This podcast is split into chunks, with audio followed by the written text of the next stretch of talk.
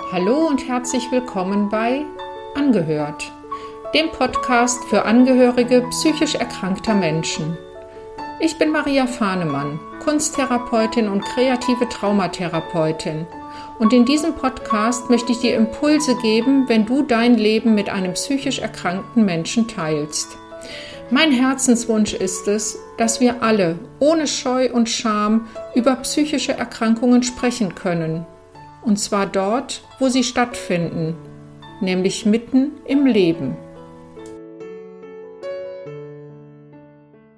Herzlich willkommen zur ersten Episode dieses Podcasts Angehört, dem Podcast für Angehörige psychisch erkrankter Menschen.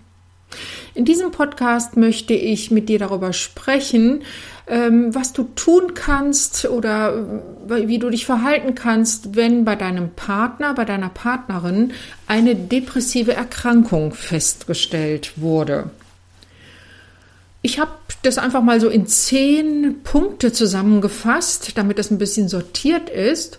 Und ich hoffe, dass diese zehn Punkte dir ein bisschen ähm, Orientierung geben, kleine Impulse und ein bisschen Hilfestellung dazu, ähm, worauf es vielleicht jetzt ankommt und auch für dich als Angehörige oder Angehöriger. Fangen wir mit Punkt 1 an.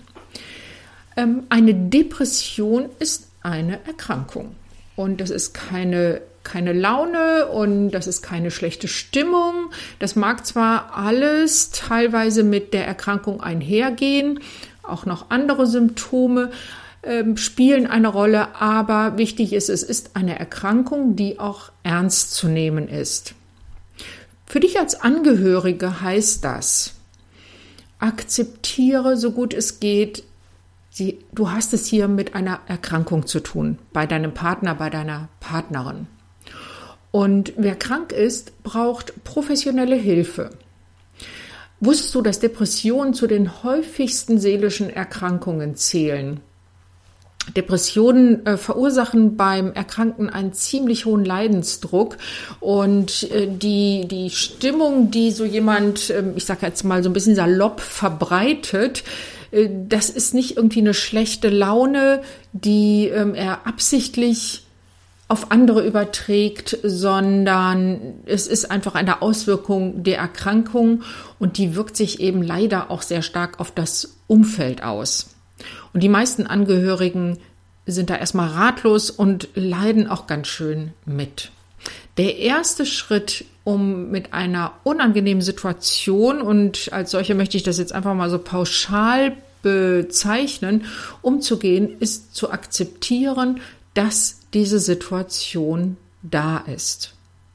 Weil wenn ich etwas akzeptiere, dann kann ich von diesem Punkt aus viel besser handeln, Entscheidungen treffen und all die Dinge tun, die notwendig sind, um mich mit der Situation entweder abzufinden oder mich eben da reinzufinden. Als zweiten Punkt möchte ich dir empfehlen, dich gut zu informieren. Denn auch das, also etwas zu wissen, Bescheid zu wissen, ist schon mal so ein guter Schritt auch in Richtung Akzeptanz natürlich und überhaupt, äh, um Entscheidungen zu treffen, wie, wie kannst du jetzt, wenn du das möchtest, deinen Partner, deine Partnerin unterstützen. Also informiere dich über die Erkrankung Depression und da kann ich dir ein paar gute Quellen nennen. Zum Beispiel gibt es auf der Internetseite der Deutschen Depressionshilfe oder der Deutschen Gesellschaft für Psychiatrie und Psychotherapie eine ganze Menge gut aufgemachter Informationen für ähm, Laien, für medizinische oder ähm, psychologische Laien, die dir einfach erklären, wie diese äh, Krankheit äh, aussieht, welche Gesichter sie haben kann. Also eine Depression gleicht nicht unbedingt der nächsten. Da gibt es unterschiedliche Erscheinungsformen. Und äh, wenn du darüber ein bisschen Bescheid weißt, hat es den Vorteil, dass du einfach Dinge, die du bei deinem Partner, bei deiner Partnerin erlebst, viel besser einordnen kannst. Die ähm, Internetseiten der äh, Gesellschaften, die ich dir gerade genannt habe, die verlinke ich dir in den Show Notes. Dann kannst du da noch einmal nachschauen. Außerdem äh, habe ich selbst mal einen Blogartikel zum Thema, äh, woran erkenne ich Depressionen, geschrieben. Dazu äh, hänge ich dir auch einen Link in die Show Notes. An die dritte Stelle ähm, möchte ich das Thema Selbstfürsorge für dich als Angehörige stellen. Es ist ganz wichtig, dass du gut für dich sorgst und dafür sorgst, dass du bei Kräften bleibst. Denn wahrscheinlich, also viele Angehörige stürzen sich da rein in die Hilfe für ihren erkrankten Partner, Partnerin oder wer auch immer in, im Umfeld, Freund, Freundin äh, oder Kinder oder Eltern oder so, äh, da zu unterstützen, zu helfen, zu tun und zu machen. Das kann alles sehr kräftezehrend sein. Vor allem deshalb, wenn man oder vor allem dann, wenn man seinen Alltag mit einem Menschen mit Depressionen teilt. Es kann sein, ein Mensch, der Depressionen hat, dass der morgens überhaupt nicht aus dem Bett kommt, ähm, dass der nichts auf die Reihe kriegt, um es mal so salopp auszudrücken. Das sind alles Erscheinungen dieser Erkrankung. Und wenn man das so von außen als enger Angehöriger mitbekommt, kann allein das einen schon, äh, einem schon sehr, sehr viel Kraft rauben, weil es so schlecht nachvollziehbar ist von außen.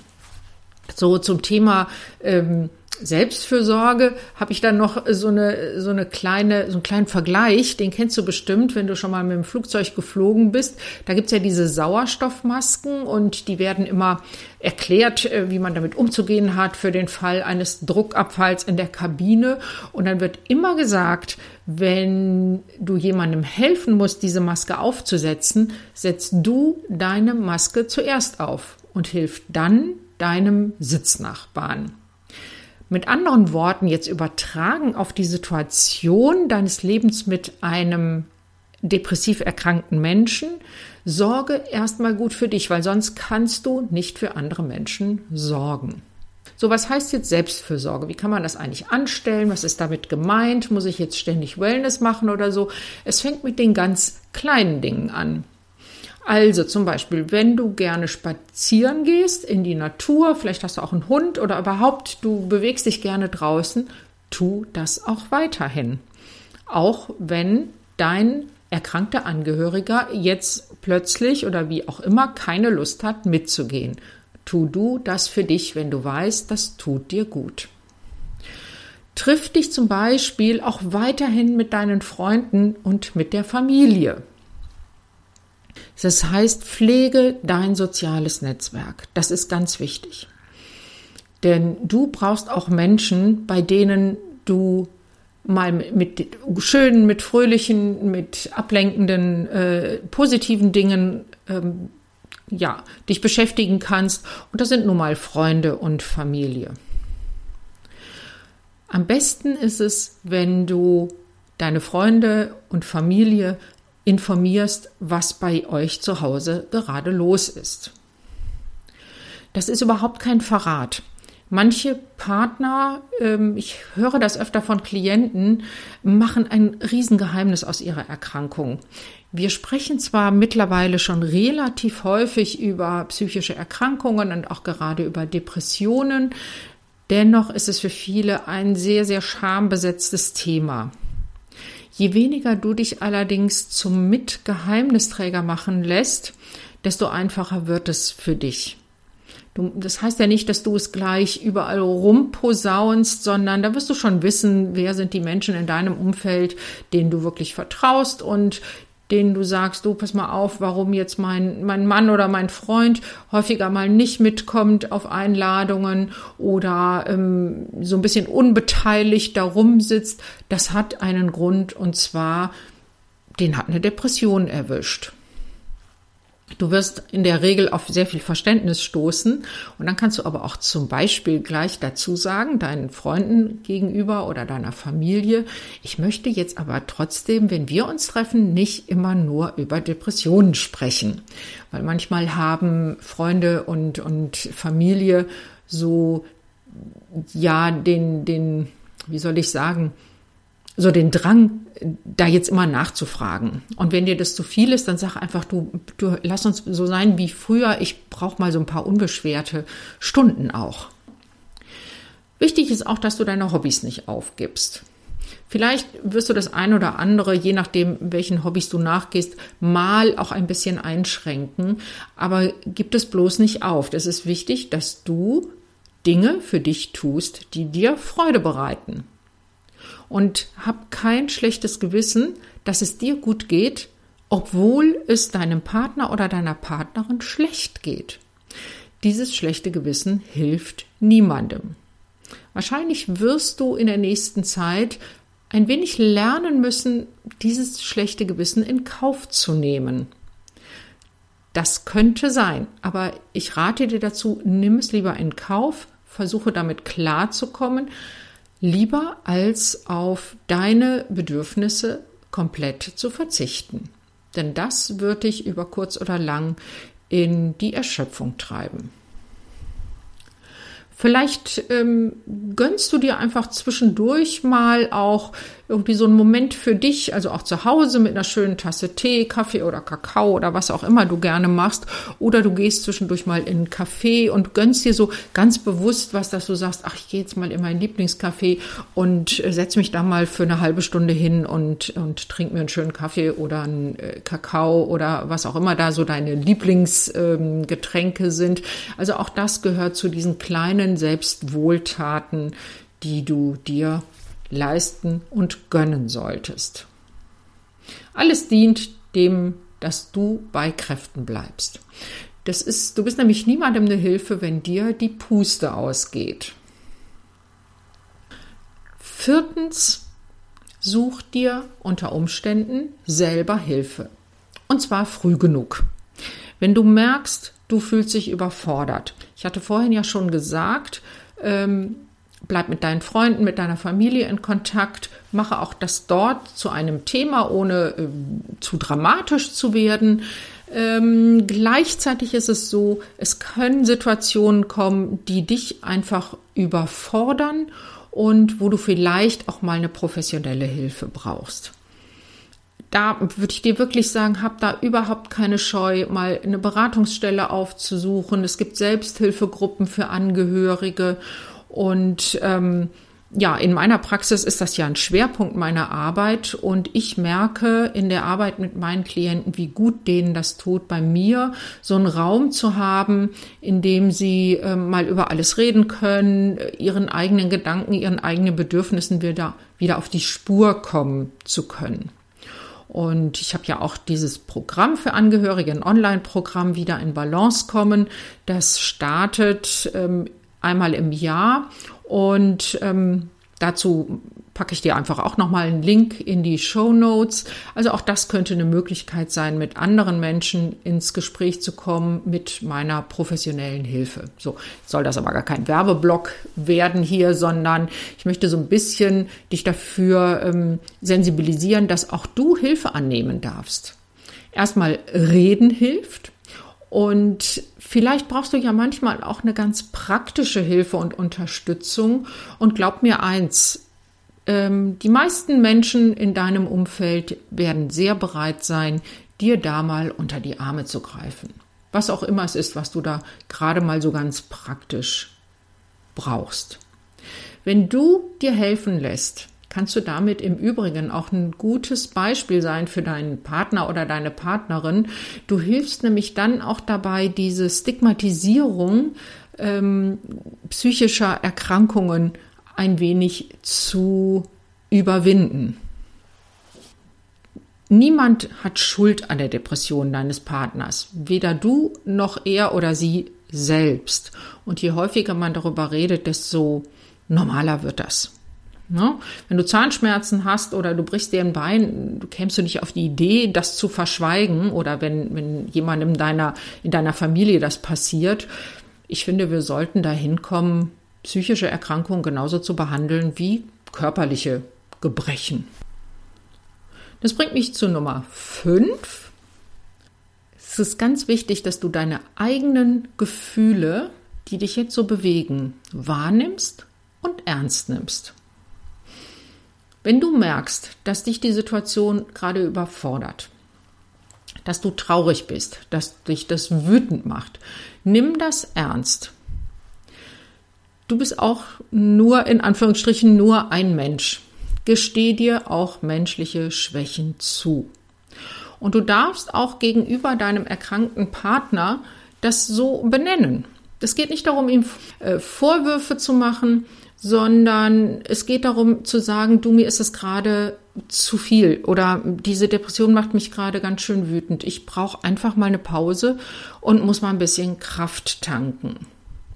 Sei da ehrlich mit dir und ähm, sei da auch ehrlich in deiner Partnerschaft. Auch damit kannst du in gewisser Weise ein Vorbild sein. Du sprichst über deine Schwächen, weil das Problem ist, Menschen, die Depressionen haben, äh, leiden häufig unter einem sehr verminderten Selbstwertgefühl.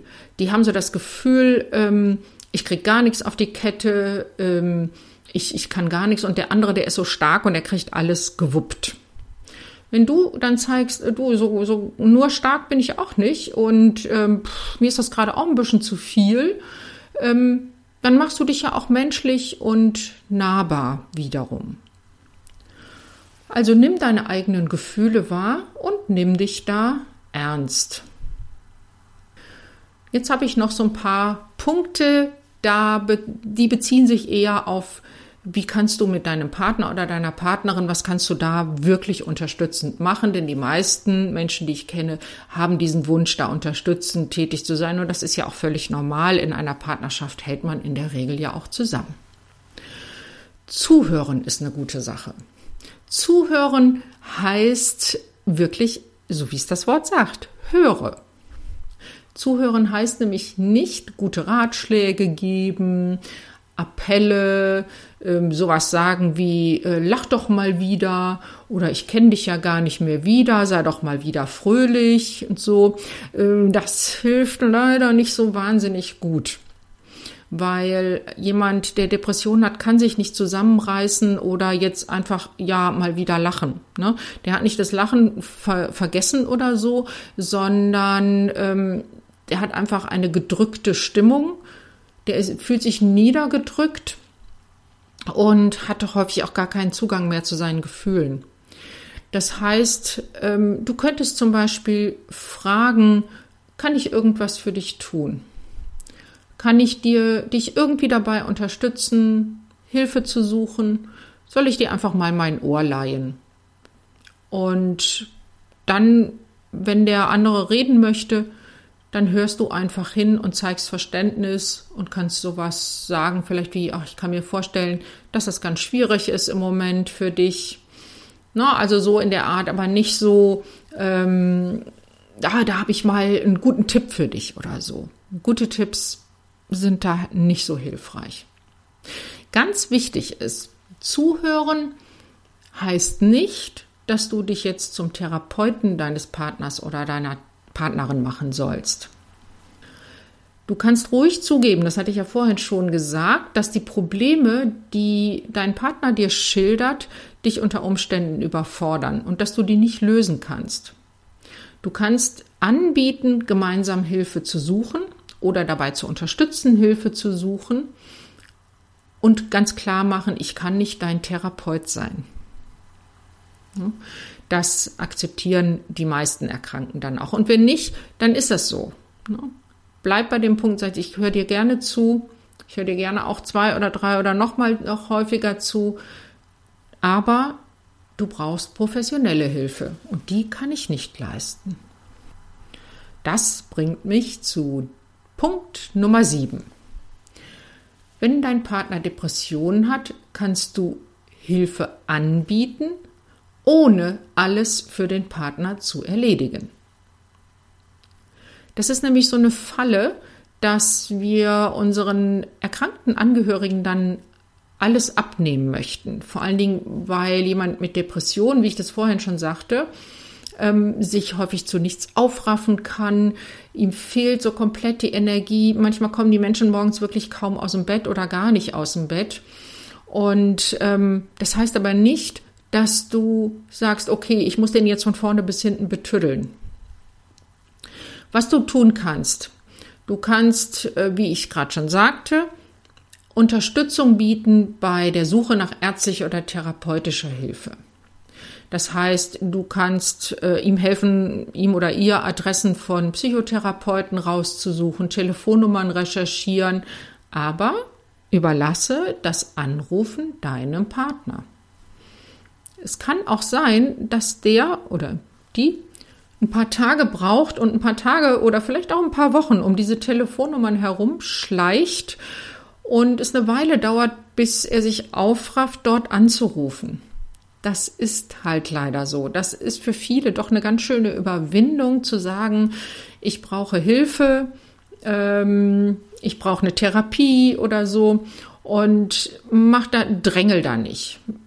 Das könnte ganz schön schwer sein, da nicht zu drängeln, weil als gesunder, nicht erkrankter Mensch kann man das manchmal nicht, ja, nicht so richtig nachvollziehen. Warum ist das denn jetzt so schwierig, da anzurufen? Dennoch versuch dich da in Geduld zu üben und geh lieber eine Runde um den Block oder durch den Wald, durch den Park oder sonst was, wenn du merkst, in dir kriecht so die Ungeduld hoch. Was du auch anbieten kannst, ist deinen Partner oder Partnerin ähm, zum Arzt oder zum Psychotherapeuten zu begleiten. So beim ersten Besuch natürlich, nicht zu den Therapiesitzungen. Manchmal macht es das ein bisschen leichter.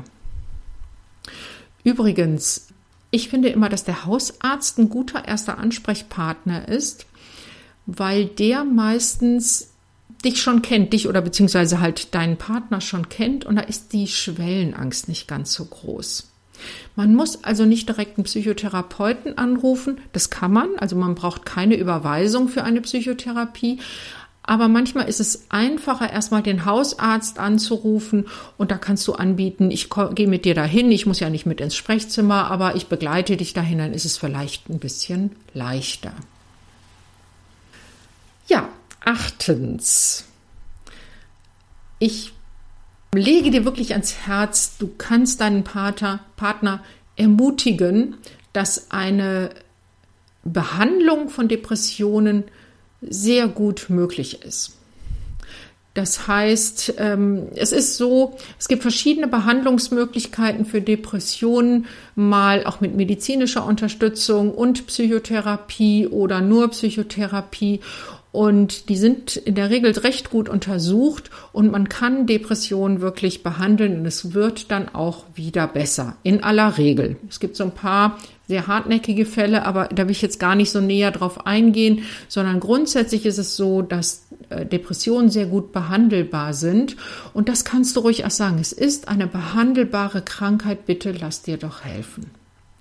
Ich nehme auch ernst, dass du nicht einfach nur schlecht gelaunt bist, und ähm, sondern dass es eine Erkrankung ist und ähm, ja, ich unterstütze dich in allem, dass du Hilfe bekommst.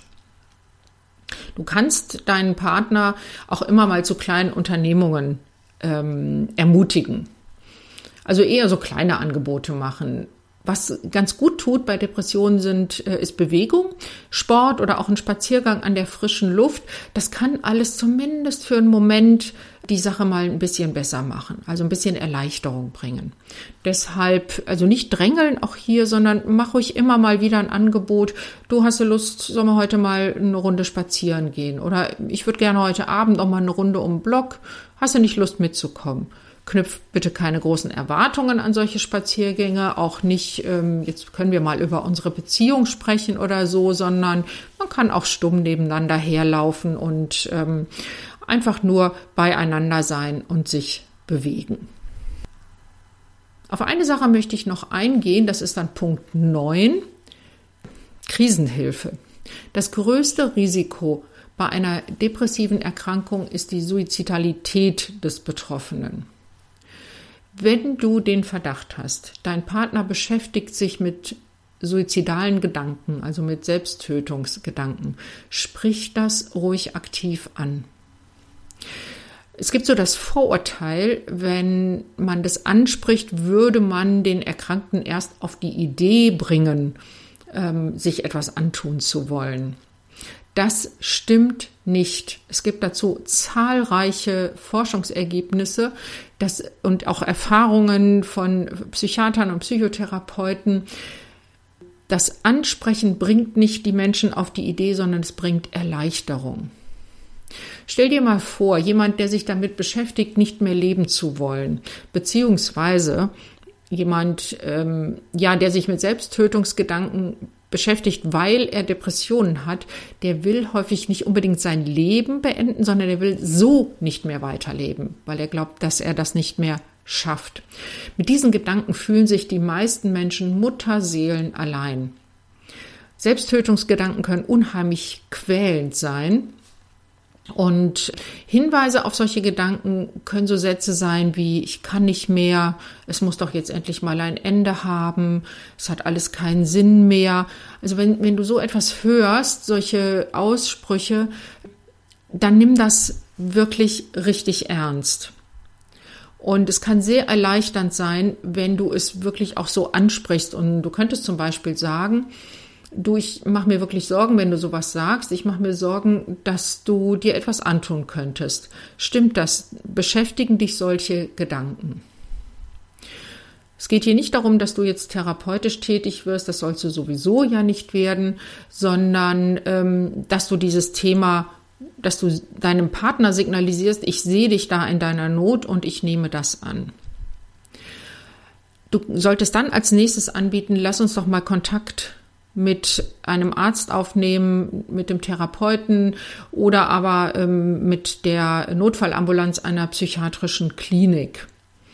Und in der Regel ist es dann so, dass man da vorher anruft und ähm, man kann dann auch selber dorthin fahren. Die werden einem dann sagen, kommen Sie da und dahin und äh, dort deinen Partner erstmal aufnehmen, zumindest mal zu einem Gespräch.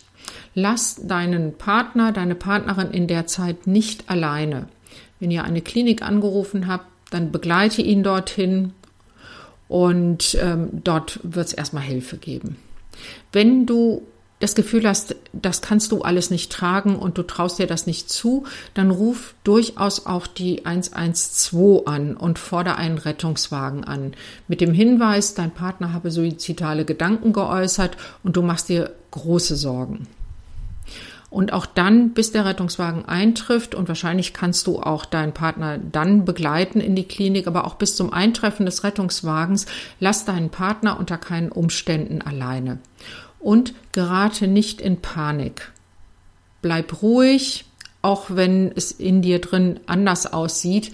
Wenn du dabei bleibst, wird erstmal mit großer Wahrscheinlichkeit nichts passieren. Denn gesehen zu werden in seiner Not und in seinen Gedanken, das ist für einen Betroffenen, für einen depressiven Menschen, für einen suizidalen Menschen schon ein erster erleichternder Schritt.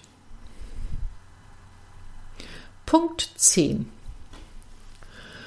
Insgesamt, ja, das klingt jetzt vielleicht so leicht, aber insgesamt versuche Ruhe zu bewahren.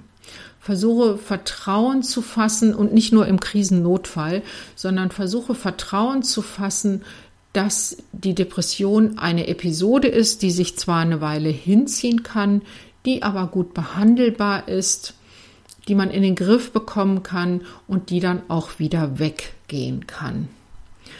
Versuche da wirklich zuversichtlich zu sein und wenn du meine anderen Tipps, Ratschläge, meine anderen Punkte, sage ich mal so, ähm, ein bisschen beherzigst, gut für dich selbst sorgst, dich informierst, akzeptierst, dass Depressionen eine Erkrankung sind, dass das eine Krise ist, die mit professioneller Hilfe auch wieder vorübergeht, dann wird es dir auch leichter fallen, diese Zuversicht zu entwickeln.